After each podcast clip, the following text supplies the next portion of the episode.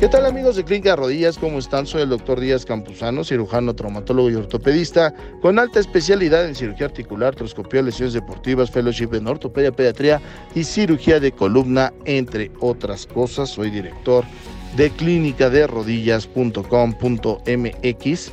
que tenemos presencia en Ciudad de México, Puebla y Pachuca, en la Ciudad de México en la colonia Roma, Jardín Balbuena y Tepeyac en Pachuca, ahí en el Boulevard Adolfo López Mateos, y en Puebla, en 14 Sur 4301, Colonia Anzures.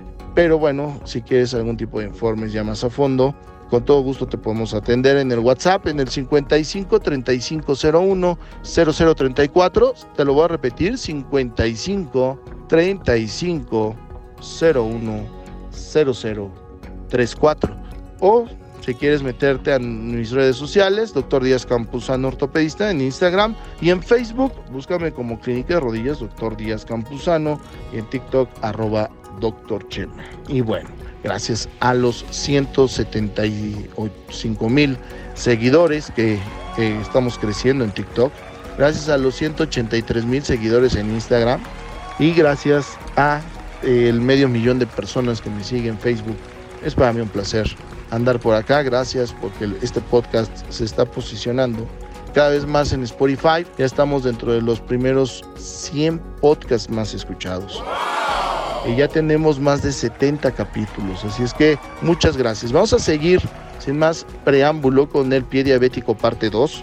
En la parte 1 te di como una explicación del por qué se da el pie diabético, muy somera, muy coloquial, muy amable, muy amigable. Ahora me voy a poner un poco más rudo. Por ahí te aventé la clasificación de Texas, aquí la vamos a tocar un poco más a fondo, pero hoy vamos a hablar más científicamente de la clasificación de Texas y de qué pasa con el pie diabético. De acuerdo a esta clasificación que te decía en el podcast pasado, no es la más popular.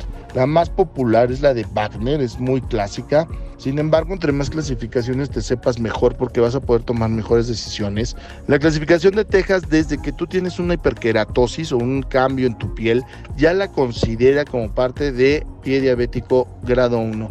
Pero vas a decir, oye, pues yo soy diabético y tengo callos, ¿qué pedo? No, bueno, pues espérame.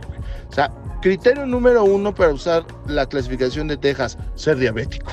O sea, por favor, ser diabético, la diabetes no es tema de estos podcasts, te estaba invitando a que ya estoy grabando tanto YouTube y podcast para la fisiopatología, de cómo doy mis clases de fisiología, y ahí sí vamos a ver criterios de la ANA y todo esto para que sepas cómo puedes decir, ahora sí me llevó, soy diabético, ¿no? O intolerante a los carbohidratos, o llamado prediabético mal hecho, etcétera. Entonces, ¿qué tienes que ser tú para entrar dentro del grupo de la clasificación de Texas?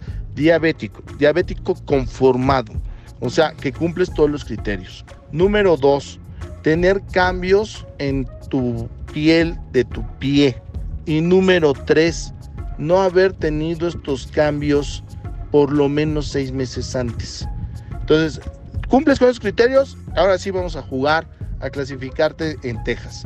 Entonces, grado 1, cambios hiperqueratósicos o de callitos en la piel son callos en zonas de fricción, no muy comunes en la población, vamos a llamarle sin problemas de glucosa, no quiero llamarle normal. Y bueno, pues obviamente estos cambios se notan en los metatarsos, sobre todo talón, zonas laterales, que les digo que esas no son muy comunes. Y bueno, pues ese es el primer aviso. Obviamente no está infectado, obviamente no está complicado, pero ¿qué pasa? Que tenemos estos callos y que para quitarlos asistimos al podólogo. ¿Quién es podólogo?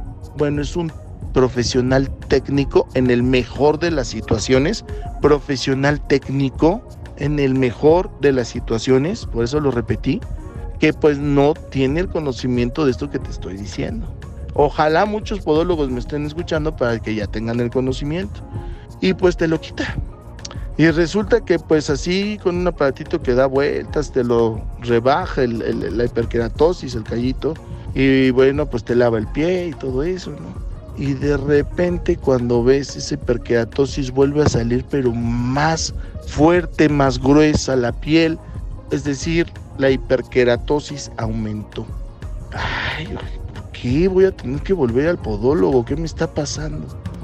La reacción que tiene tu piel, sobre todo la piel superficial, aviso, ya estoy hablando de medicina, es una, una hipercelular. ¿Qué quiere decir esto? Recuerda que te comenté en el podcast número uno que la glucosa elevada es citotóxica. Si tú ves las capas de la piel, la anatomía de la piel, las capas superficiales se descaman y las otras funcionan como bicapas, tricapas para protección de las demás capas, que finalmente la función normal de la piel es protección. ¿Sale? Sí, sí, ya sé que en este momento el dermatólogo, entonces usted dice, no, no es cierto, pues también albergan folículos pilosos, es receptor de hormonas, también regula la temperatura, sí, ya sí, pero eso lo hablamos en mi otro podcast. Ahorita no me los confundan, vamos a dejarlo en protección, ¿vale? Gracias. Muy bien, entonces, protección. Y esta piel lo que va a hacer es empezar a hipertrofiar las células y por eso tú ves el callo más grueso. Es claro que el estar estimulando estos callos de esta manera va a provocar únicamente hipertrofia, o sea, callos más fuertes, incluso hasta más amplios. Entonces, ¿no es el tratamiento? No. ¿Cuál es el tratamiento? La fricción, el estímulo. Cuando tú friccionas, aumentas la lesión celular de las capas superficiales. Y si tú ese estímulo no lo quitas, las capas superficiales tienen que responder porque acuérdate, protección. Entonces esas capas superficiales se hipertrofian o se hacen callos. Quita la fricción. Al no haber estímulo, la piel dice, ¿para qué sigo hipertrofiado? Me voy a hacer otra vez ligero y se quitan los callos. Claro, no esperes que luego, luego. Esto es una adaptación celular. Lleva tiempo, pero es mucho más seguro que estarte quitando los callos. Porque el grado 2 de Texas es un grado donde tú observas esta hiperkeratosis infectada o con indicios de infección o no infectada pero lacerada. Qué importante, ¿va? Esta clasificación me gusta. ¿Qué dice? Pues fui con el podólogo, me la quitó, se hizo más grueso. Le, ah, caray, voy con el podólogo, me la vuelve a quitar y vuelve a salir. Pero ahora sale como con un hoyito negro.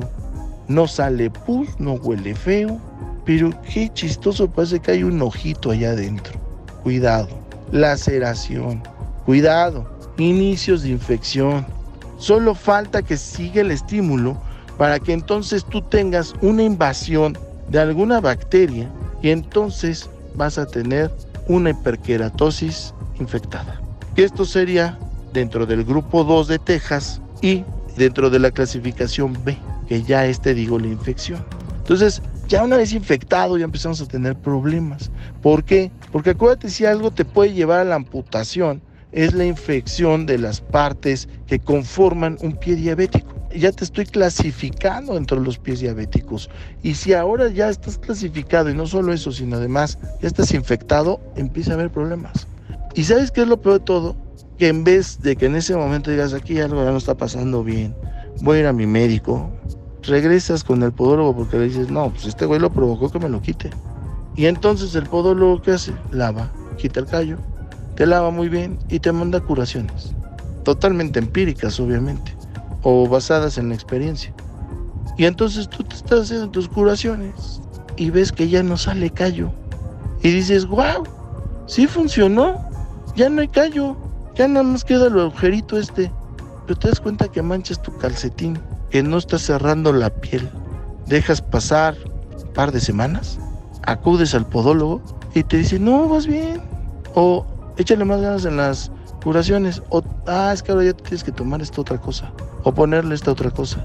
Ah, bueno, pues muchas gracias. Ya vi que ya funcionó. Estoy poniendo entre comillas el ya funcionó. Porque no está funcionando nada. Ahorita vas a ver. Y entonces ya no sale como esa pusita, pero sale una sanguacita. No huele feo.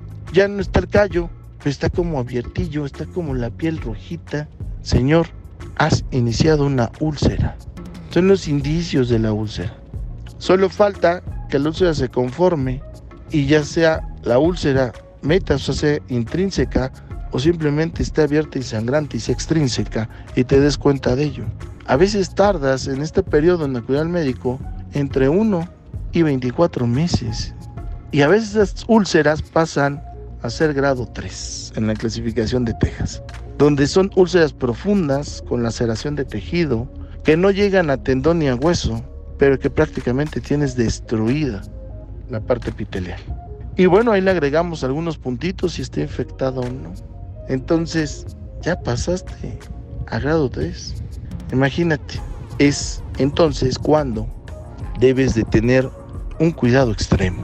Porque ya grado 3 te está diciendo que las curaciones tienen que ser un poquito mucho más rudas de las que tú conoces. Antibiótico terapia, cámara hiperbárica, y algunos otros elementos de los tratamientos de pie diabético que vamos a tocar más adelante, pero ya estás en problemas. Y finalmente, si todavía te descuidas más o no alcanzamos a quitar las bacterias que ya están muy dentro, serás un grado 4, llegarán a tendones, a tejido celular o incluso a hueso.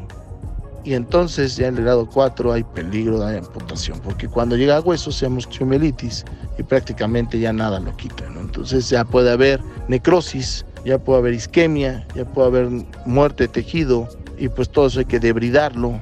Y pues bueno, algunas veces se puede hacer en consultorio, otras veces tiene que ser en quirófano, pero bueno, ya empieza a sufrir, ¿no? Porque ya no está indicado usar zapato cerrado. Entonces, ¿cómo vas a ir a tu oficina con una chancla y con el pie con vendas y oliendo medio raro, o sea, ve todo lo que puede pasar. Te llevé en este podcast caminando en la mano por la clasificación de Texas y en el número 3 te voy a explicar de manera celular qué pasa con el pie diabético. Soy el doctor Díaz Campuzano, cuídate mucho. Adiós.